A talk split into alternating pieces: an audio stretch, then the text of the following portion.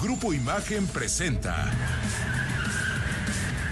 Autos en Imagen con Cristian Moreno. Hola, buenas tardes amigos de Autos en Imagen. Ya, ya pasan de las cuatro y media de la tarde, eso al menos aquí en la Ciudad de México, desde donde hoy estamos transmitiendo completamente en directo Autos en Imagen. Es tiempo de hablar de autos. Y el día de hoy vamos a estar muy electrificados. Vamos a hablar obviamente de distintas plataformas que sustituyen el combustible fósil por la electricidad para movilizarse, mitos y realidades de los vehículos eléctricos. Además, traemos por ahí mensajes importantes. Si usted estaba buscando un sedán híbrido enchufable, por aquí BMW nos va a dar algunas oportunidades. Si usted quiere una camioneta, ahí la gente del equipo de Chevrolet también nos están dando y, pues, una oportunidad importante. Así es que en un rato más se los comparto. Y, y los que sí me tienen eh, gratamente sorprendido eh, son los amigos de Audi quienes ahora están dando hasta 5 años de garantía. Esto en su programa Audi Plus. Además, oportunidades para aquellos que estén buscando un Audi Plus Performance, es decir, este mismo programa, pero para los vehículos de alto desempeño. Platicamos de eso un ratito. Mi querido Ricardo Eduardo Portilla, el día de ayer nos quedamos pendientes de dos notas. Una, esta que tiene que ver eh, con un proceso muy importante, Ricardo. Y, y fíjate que nos fuimos del programa justo hablando de esto. Es una novela larga, es eh, una circunstancia muy particular que se ha venido dando desde hace ya varios años. Eh, ya hay una película, ya hay documentales de esto. Yo creo que bien vale la pena que, no sé si Danny DeVito o alguno de estos grandes actores le den vida al señor Carlos Ghosn, el que fuera durante muchos años el héroe, el Mesías, el Salvador de Nissan y, y de Renault y posteriormente de Mitsubishi, el que fuera capaz de fraguar una alianza estratégica entre culturas que muchos hubieran pensado que no tenían mucho en común y que sin embargo trabajaron fuerte para sacar adelante a estos grupos automotores que al final del día pues se, rompió de la forma más inusitada, demanda, así como cuando un matrimonio de estos dorados se divorcian y al final se demandan hasta por Sí, este, las mascotas. Así, ahora el señor Carlos Ghosn está ya presentando en Beirut una demanda, a mi gusto, más que una demanda con algún cauce que legalmente pudiera tener alguna repercusión, es puro escándalo. O sea, lo que él quiere ya es como cuando te divorcias y te enojas con tu expareja, le quiere hacer daño a las compañías.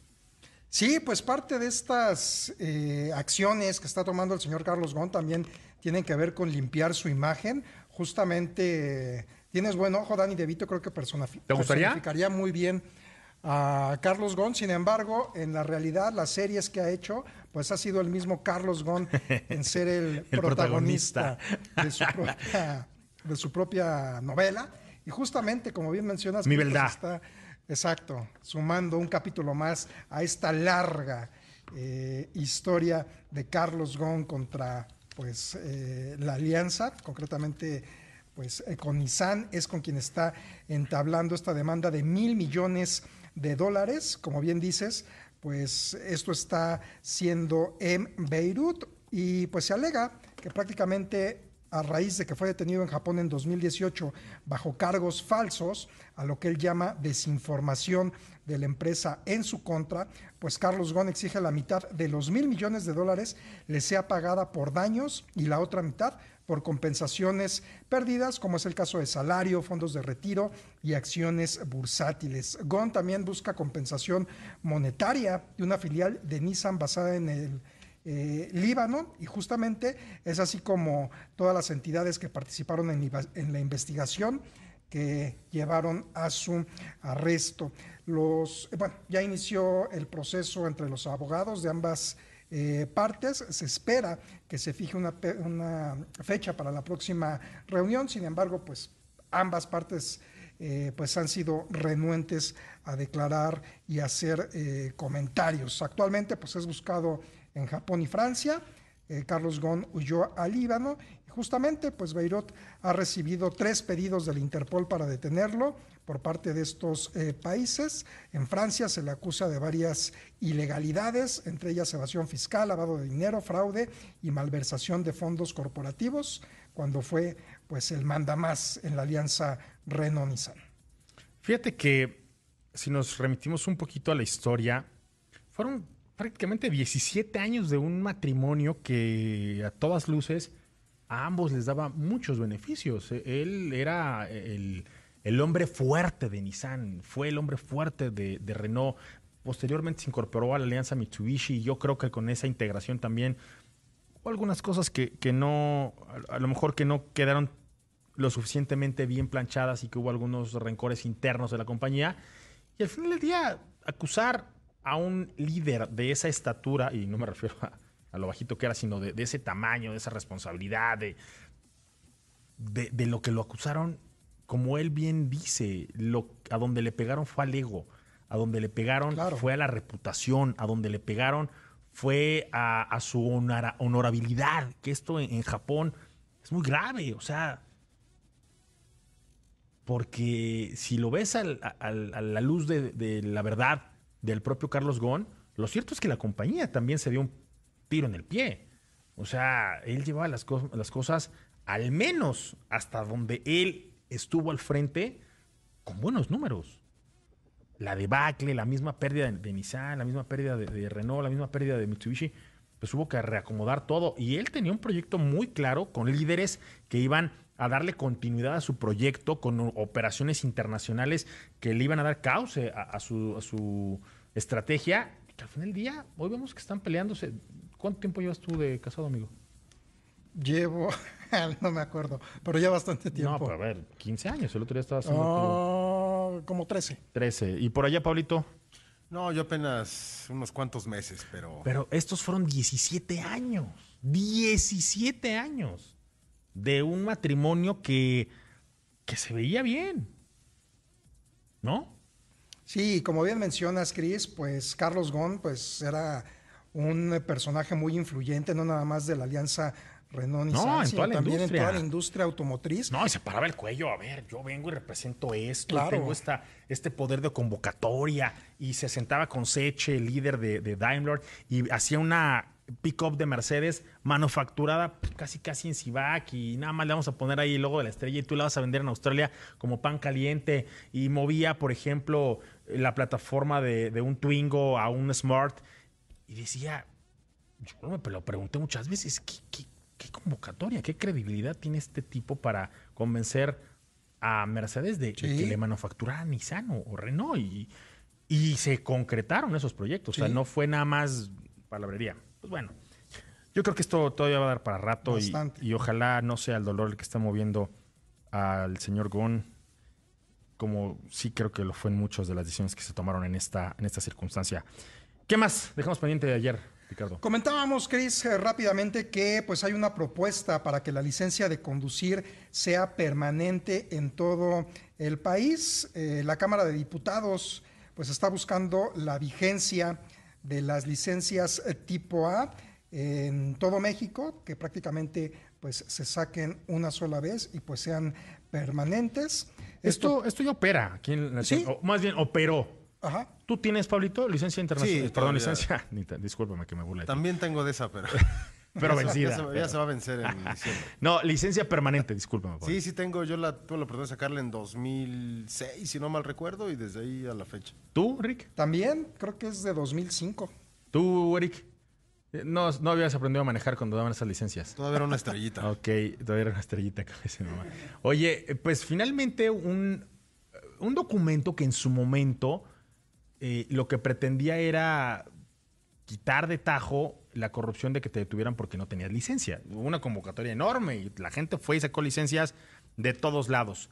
Me parece que hasta ahí está bien, pero también ha tenido sus contras. Yo, por ejemplo, en un par de ocasiones, tanto en pruebas internacionales de manejo como en la renta de autos, cuando me dicen, ajá, ¿y este, cuándo caduca tu licencia? ¿O cuál es la vigencia? Más que cuándo caduca, preguntan, la vigencia.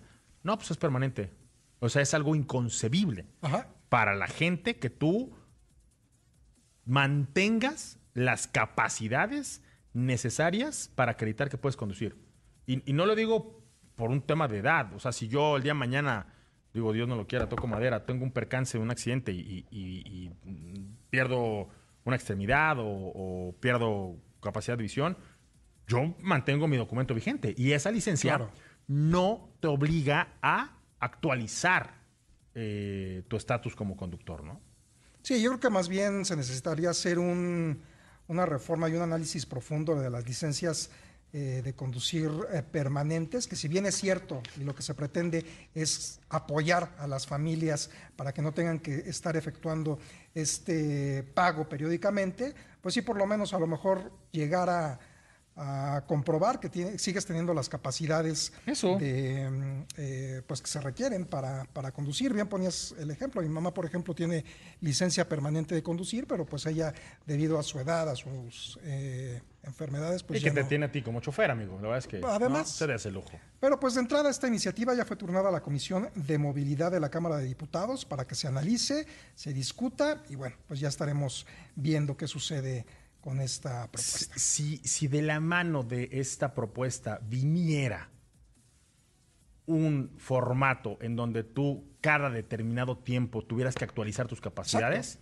a mí me parece una muy buena propuesta. Si de la mano de esta propuesta viniera un, un formato en el que tuvieras que tener un, un examen que evaluara tus capacidades para conducir, creo que es una muy buena propuesta. Si de la mano de esto también viniera eh, un, un programa que pues, le dijera a los conductores, a lo mejor cuando hay un cambio de reglamento o a lo mejor cuando hay un cambio de cualquier circunstancia que tienen que, ponerse a estudiar para estar al día, yo creo que es una muy buena propuesta. Yo no, no estoy juzgando que te den una licencia permanente, sino la poca seriedad de cómo se entrega, cómo se emite y cómo se evalúa a quien se le da este documento. Sí, es que por ejemplo yo que saqué mi licencia permanente en 2005, en aquel entonces no usaba lentes y en todo este tiempo empecé no usando lentes, tuve que usar, me operé, ya no usaba y actualmente pues ya necesito para conducir principalmente de noche.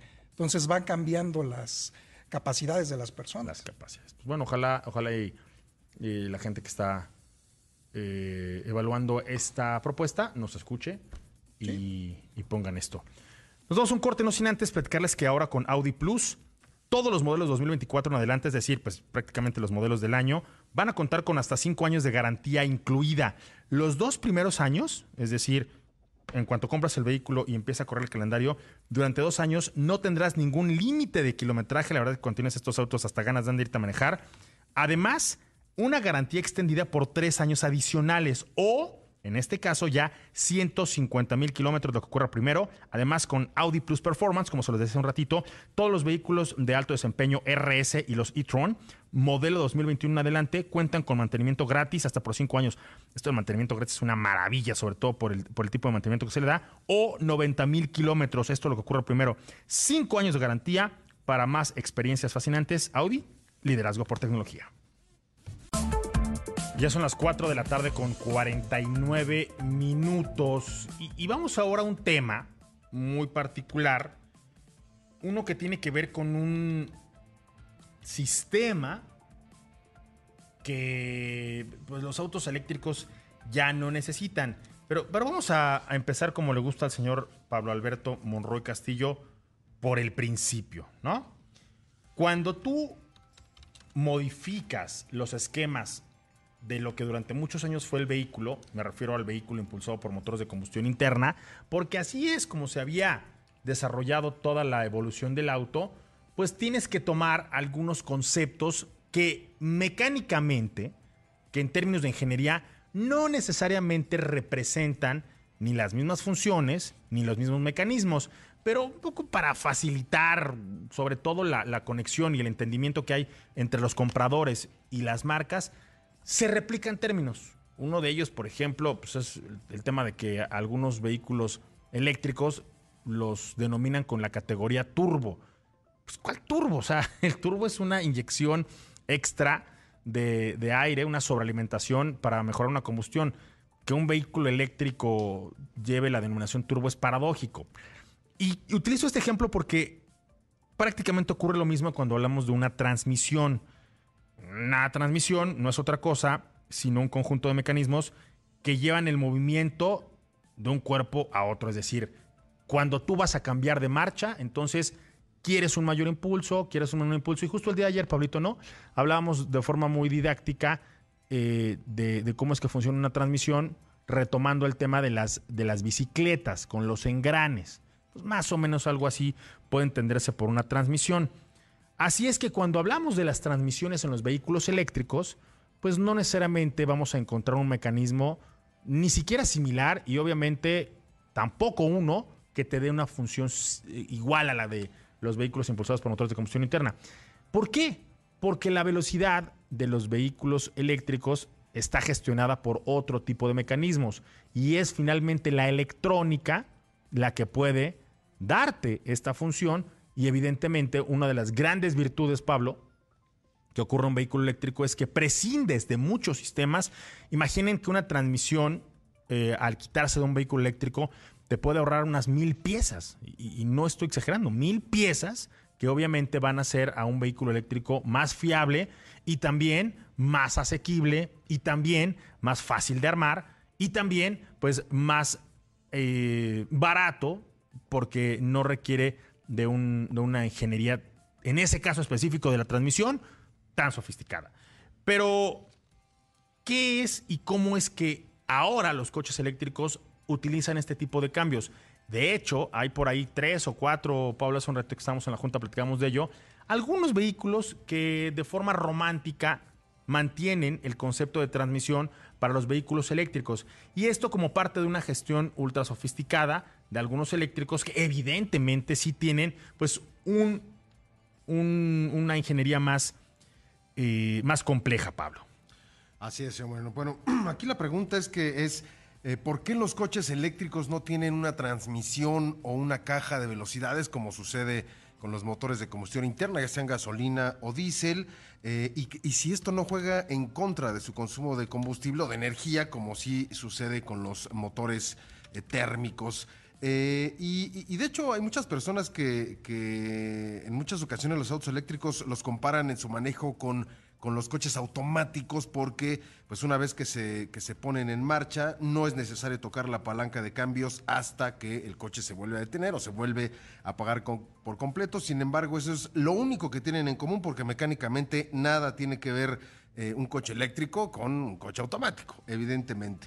Eh, y, la razón de la que no por la que no, un coche eléctrico no tiene una transmisión como tal es porque los motores de combustión, perdón, los motores eléctricos tienen un amplio, amplio espectro de revoluciones. Es decir, vas a seguir teniendo el mismo torque, el mismo empuje, si el motor gira a mil revoluciones que si gira, que si gira 20 mil revoluciones. Por lo tanto, no necesitas eh, ir escalando para lograr una aceleración eh, prolongada, no necesitas esos escalones mecánicos que sí proporciona una transmisión en un coche convencional, porque no la necesitas. Insisto, eh, los motores eléctricos tienen esa capacidad de girar a las prácticamente a las revoluciones que, se necesiten. Es lo mismo que sucede con un electrodoméstico. Eh, está está eh, capacitado para girar a cierta cantidad de revoluciones, pero si tú electrónicamente vas incrementando ese valor, puede girar 20 mil, 25 mil, 30 mil, 60 mil revoluciones por minuto. Hay que, recordar que una revolución en, física y en mecánica es una vuelta ¿no? que da eh, el eje de un propulsor y eso se determina como una revolución. Eh, y eso es lo que ahora ya impide que, o no, necesitas una transmisión. Pongamos el ejemplo de un coche de combustión interna. Al final, eh, si vamos en, nuestro coche, metemos primera velocidad, empieza a subir el cuenta revoluciones, llegas a un tope de 5000, 6000, que es en donde el, el, motor entrega su máximo torque, su máxima eficiencia en ese sentido, pero sobrepasas ese, ese límite de revoluciones y se cae. Es correcto. ¿Qué es lo que tienes que compensar? Mete segunda velocidad. un engrane distinto. Es correcto. Más grande, obviamente, esa relación de engranes que permite otra vez empezar desde abajo eh, a, girar el motor, llega a su tope máximo de revoluciones, entrega su máximo torque y otra vez hay que eh, hacer un cambio de velocidad. Obviamente, esto eh, va permitiendo que el vehículo gane aceleración. En el caso de los eléctricos no se requiere eso, insisto, porque el espectro, tanto de torque como de, eh, em, de de giros, de revoluciones, es, es muy, muy, muy amplio.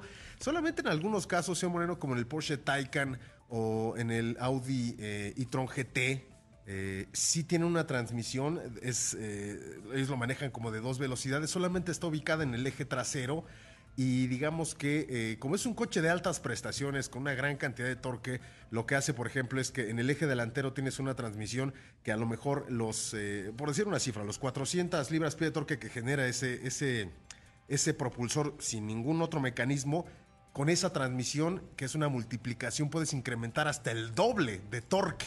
Y eso, y eso le da el carácter deportivo justamente a esos coches. Y hay otro, otro caso más extremo, por ejemplo, el, el- el hiperdeportivo eléctrico eh, Rimac Nevera trae tres, tras- tres transmisiones, dos en el eje eh, trasero, una en el eje delantero, y bueno, al final tienes una multiplicación de torque tan, tan, tan brutal que puedes acelerar de un 0 a 100 en menos de dos segundos. Al Y es- final ese es la- el objetivo. Y es que incluso, por ejemplo, este tipo de, de vehículos, cuando tú sueltas el, el pie del acelerador, entra un- una función que no existe en los vehículos impulsados por motores de combustión interna únicamente, que es la de empezar a frenar el auto y con esta frenada regenerar la energía. Es decir, es un concepto totalmente distinto al que ocupábamos cuando utilizábamos únicamente motores de combustión interna, Pablo, el que ahora se utiliza al tener estos motores eléctricos.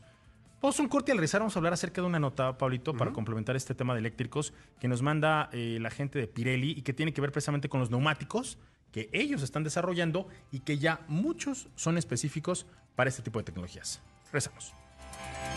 Y bueno, quiero justo preguntarles si ustedes ya conocen el nuevo BMW Serie 3 híbrido conectable. Con este vehículo hay que aclarar varios puntos. El primero es que puedes acceder a una movilidad más sostenible, así como a un dinamismo que entusiasma y caracteriza a esta firma bávara. Es decir, por un lado no sacrificas un auto que es muy deportivo y que es muy emocionante de manejar, pero estás aportando a esta movilidad sostenible. Cuenta además con una impresionante aceleración. Es un vehículo que de 0 a 100 kilómetros por hora eh, únicamente requiere de 5.8 segundos, es decir, utiliza la electricidad no únicamente, Pablo, para hacer más eficiente eh, a esta ecuación, sino también más divertida. Y la oportunidad de la cual les hablaba hace un ratito es que este mes justo puedes hacerte de un BMW Serie 3 híbrido conectable con mensualidades desde 12,999 pesos. 12,999 pesos eh, es lo que te gastas en unos carritos, ¿no, Pablo? En dos al mes. Ándale. Esto en un plazo de 36 ma- meses y evidentemente con este wallbox, con este cargador de pared incluido para que llegues a casa y únicamente tengas que dejar el auto conectado. BMW, el placer de conducir.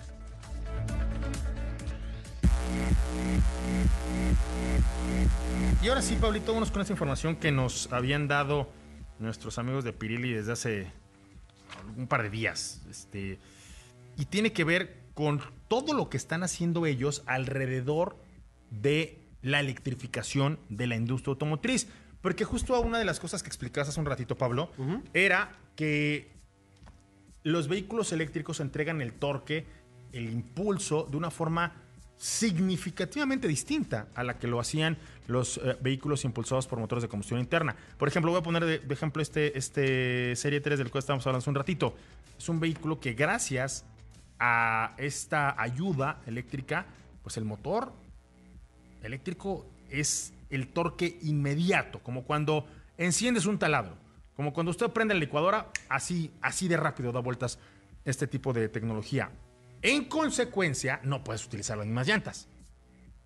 Si usted ha visto Fórmula 1 últimamente, que precisamente esta marca es la marca, la marca proveedora de las llantas de, de la máxima categoría, pues durante las últimas vueltas del Gran Premio de Singapur, Pablito, justo cuando tú ya estabas este, sacando a, a pasear a Niro, muchos pilotos se quejaban de que ya la degradación de sus neumáticos era brutal. O sea, que realmente era como si anduvieran en una pista de patinaje.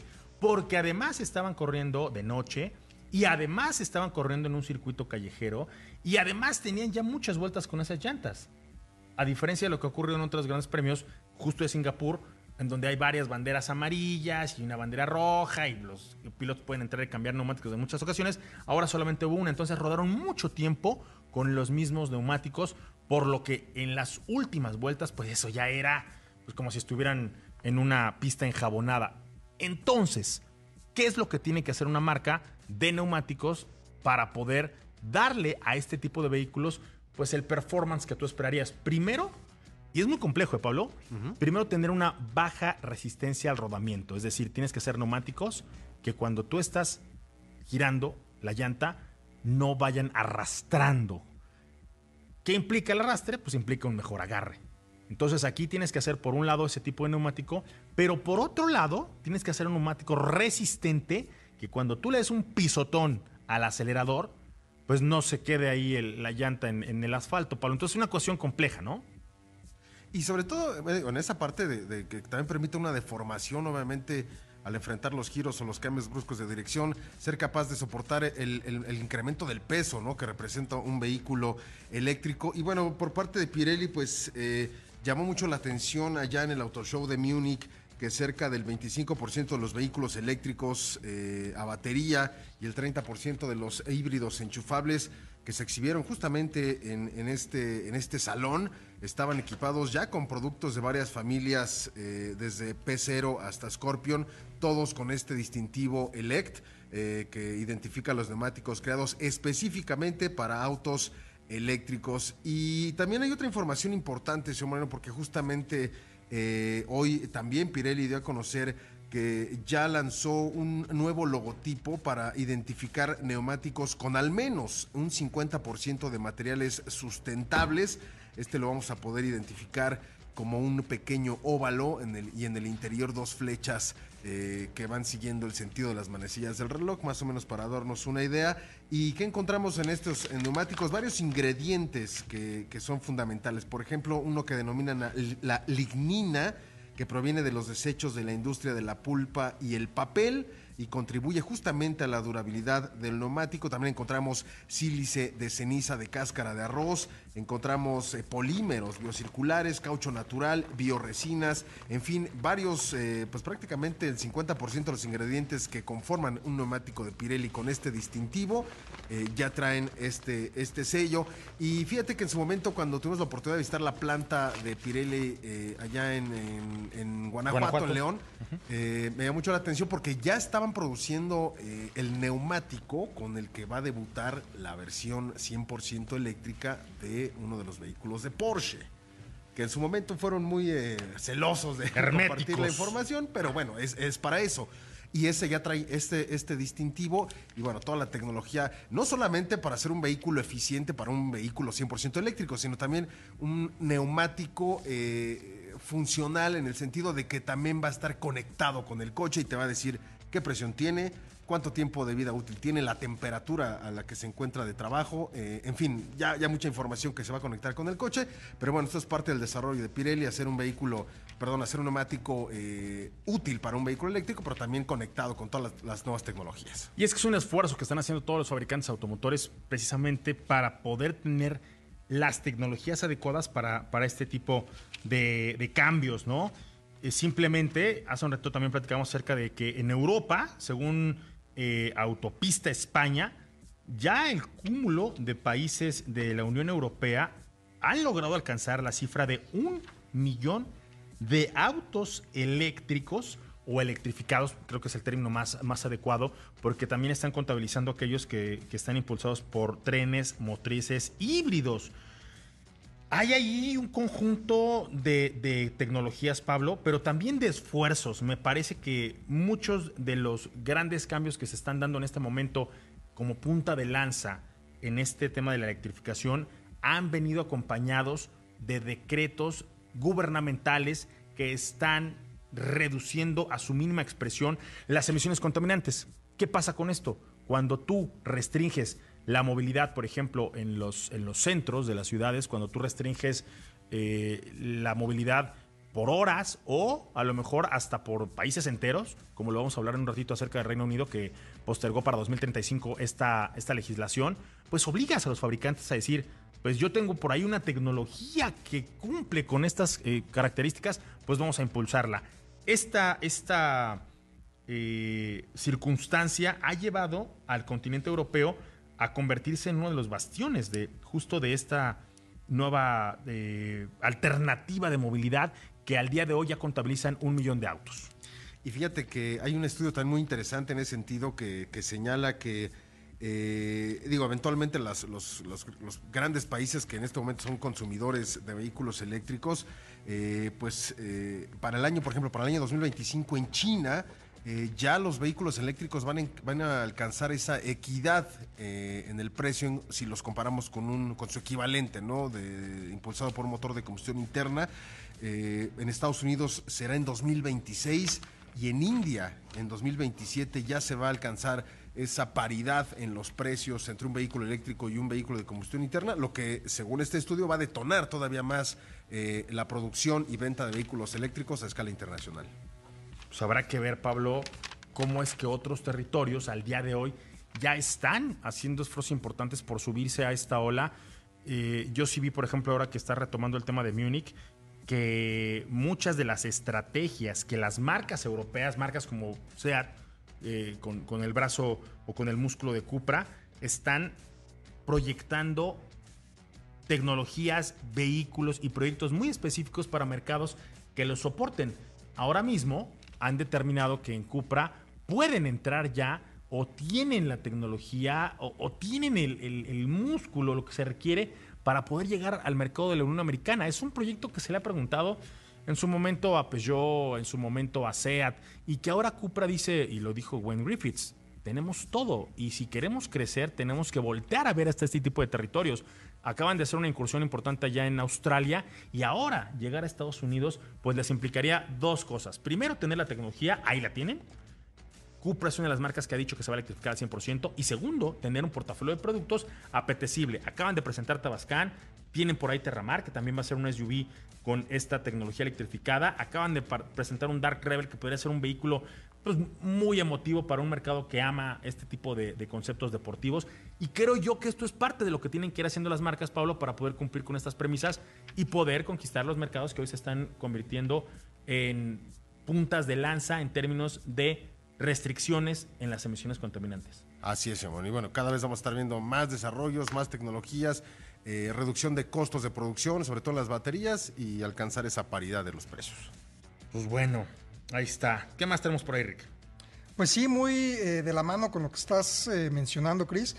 Recordarás que en 2020, justamente el gobierno del Reino Unido anunció que todos los autos nuevos que se vendieran en ese país pues debían ser cero emisiones a partir del 2030. Sin embargo, es muy probable que la oficina del primer ministro pues retrase esa fecha hasta 2035 y este retraso prácticamente eh, es uno de los siete cambios en la política que el primer ministro Rishi Sunak pues va a estar anunciando en los próximos días. Prácticamente eh, pues este plazo que originalmente se había dado para 2030 pues apunta a que ya los vehículos nuevos después del 2035 sean cero emisiones y esto porque se quiere priorizar y garantizar que los costos pues no sean una carga para las familias del Reino Unido, pero bajo el compromiso de alcanzar cero emisiones. Así que todavía pues hay un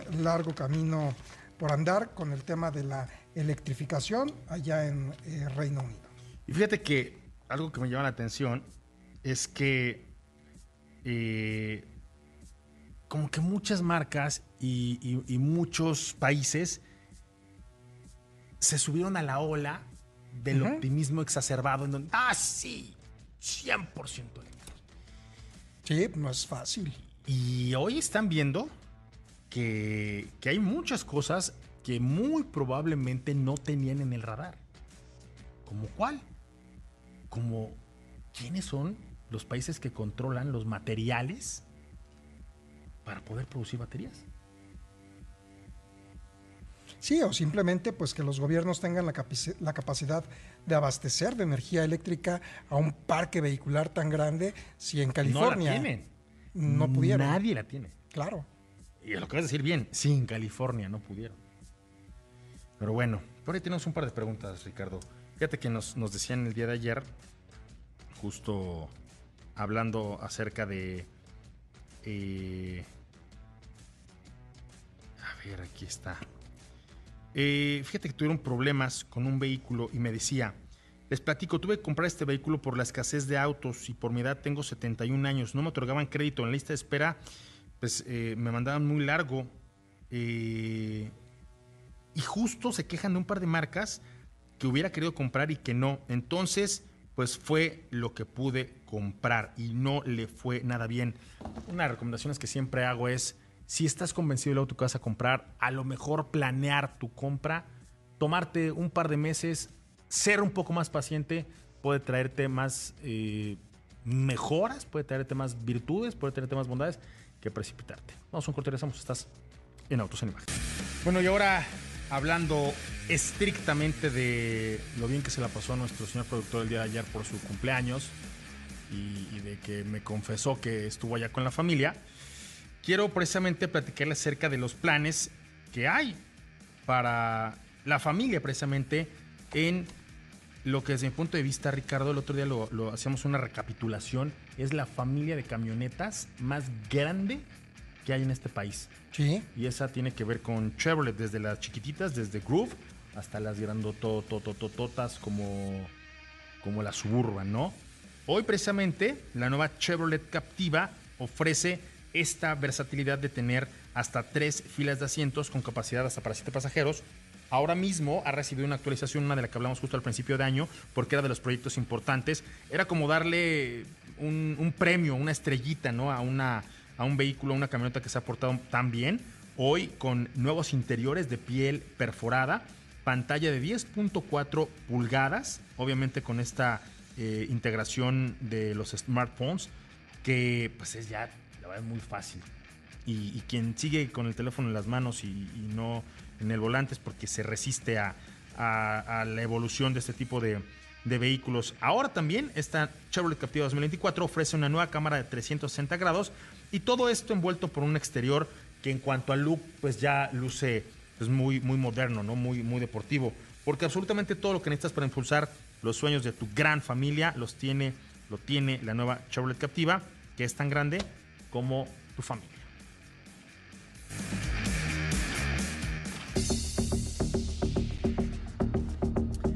Bueno, vamos a platicar acerca de una de cal, ¿no? Dicen por ahí, por las que van de arena. Porque desde Toronto, la agencia F nos informa que tanto la marca del óvalo azul como el sindicato canadiense Unifor anunciaron que justo la noche de ayer han llegado, llegaron ya a un acuerdo provisional para firmar un convenio colectivo que estará vigente durante los próximos años. Ya se quitaron de estas amenazas, de estos distanciamientos, de estas separaciones y le están dando a la industria automotriz de este país la viabilidad. Este acuerdo obviamente ya tiene que ser ratificado por los 5.600 trabajadores de la marca del óvalo azul que están representados por Unifor. Los detalles pues, no han sido dados a conocer ni por la empresa ni por el sindicato. Al final del día ambos están de acuerdo con la propuesta que se puso sobre la mesa, la cual habían dicho los trabajadores del sindicato que les parecía generosa, les parecía que era atractiva. Esto ayer lo dijimos aquí justo en este espacio. Y ahora pues estos eh, 20 mil trabajadores eh, representados eh, por este sindicato, que no son únicamente de Ford, que también integran los de Stellantis, que también están los de General Motors y que están ahí los 5.600 que les decía de Ford, pues, eh, pues ya supone, de acuerdo al, reporte de la agencia F, y lo cito tal cual, logros fundamentales y transformadores que pues van muy de la mano con las demandas que se habían hecho en torno a las pensiones, a los salarios y a pues los cambios que sufrirá la propia industria eh, automotriz con esta transición hacia los vehículos eléctricos. Esto pues, prácticamente eh, surgió ya en los tiempos extras, Ricardo, porque ayer lo que habían dicho es que iban a dar una prórroga para no Sí. irse a huelga, o sea, traían tiempo extra. 24 horas, literal. Y antes de que ocurriera esto, pues al final del día eh, llegaron a un acuerdo. Esto me parece que el acuerdo puede ser pues, una especie de fórmula para decir, a ver, Ford ya nos dieron esto. GM y Stellantis, pues más o menos es lo que necesitamos. O sea, Claro. No hay que inventar ni el hilo negro ni el agua tibia. Y si una marca, pues ya dijo, es posible, es viable, pues vamos a, a buscar la- el acuerdo, ¿no? Esto es- a lo mejor dirá, ¿y a mí qué me importa, Cristiano, qué esté pasando con los trabajadores de Canadá? Pues sí importa, porque este acuerdo se da justo a la mitad de una álgida negociación con la United Auto Workers, la UAW, quien también está negociando con estos eh, tres grupos automotores eh, para unos 146 mil trabajadores en la Unión Americana y esta, pues no se ve para cuándo, ¿no? Eh, la UAW convocó a huelgas luego de que no, no llegaron a un acuerdo y pues parece ser que si para antes de la medianoche de este viernes, es decir, primer minuto del el sábado, no llegan a un acuerdo, pueden hablarle a otras plantas a sumarse al paro, Ricardo. Sí, justo el presidente de la United Auto Workers, Sean Fain, pues comentó que pues si no reciben mejores ofertas, se va a ampliar más la huelga. Menciona palabras textuales, dice no tienen excusa para no resolver los conflictos salariales dados sus enormes beneficios de los últimos años. Así que, bueno, pues esto pues todavía se ve que va para largo. A ver cómo nos va. Pablito, ¿y tú que amas a los McLaren? Cuéntame, ¿qué, qué pasó con el señor Piastri? Eh, ¿Qué pasó con el señor Piastri, mi querido Ricardo? Porque- Ah, perdón. Es que Pablito es de- detractor de, de la escudería. Tú, Eh, tú no eres fan de, de los McLaren. Ah, ese es, ese es Gil, ¿no? A Gil sí, claro. Que siempre supuesto. se queja y que ahora sí les fue como en feria. Pero les fue bien este fin de semana, Pablito. Lando Norris, la verdad es que dio clases de manejo en condiciones adversas.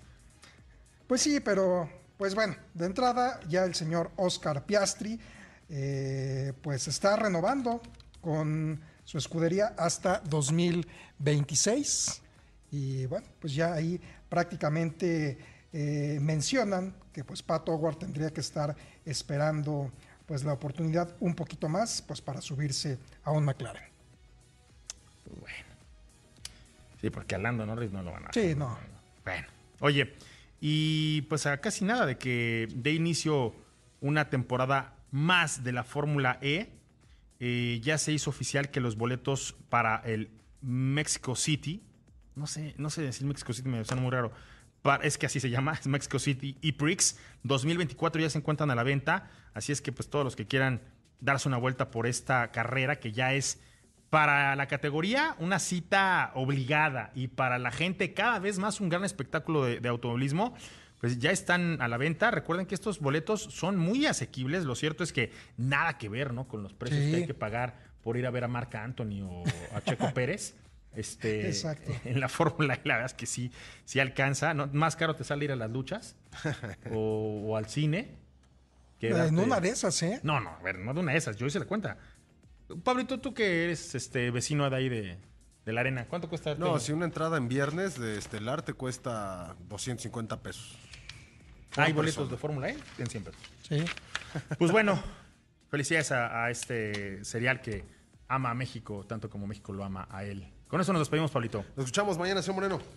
Señor Ricardo Eduardo Portilla, Vámonos, Cris, gracias, hasta mañana. a la producción, muchas gracias. Que sigas festejando, Toñito.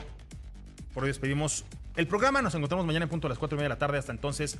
Y si usted decide salir a manejar, por favor, ponga las manos en el volante y no la pantalla del celular. Hasta mañana. Grupo Imagen presentó Autos en Imagen con Cristian Moreno.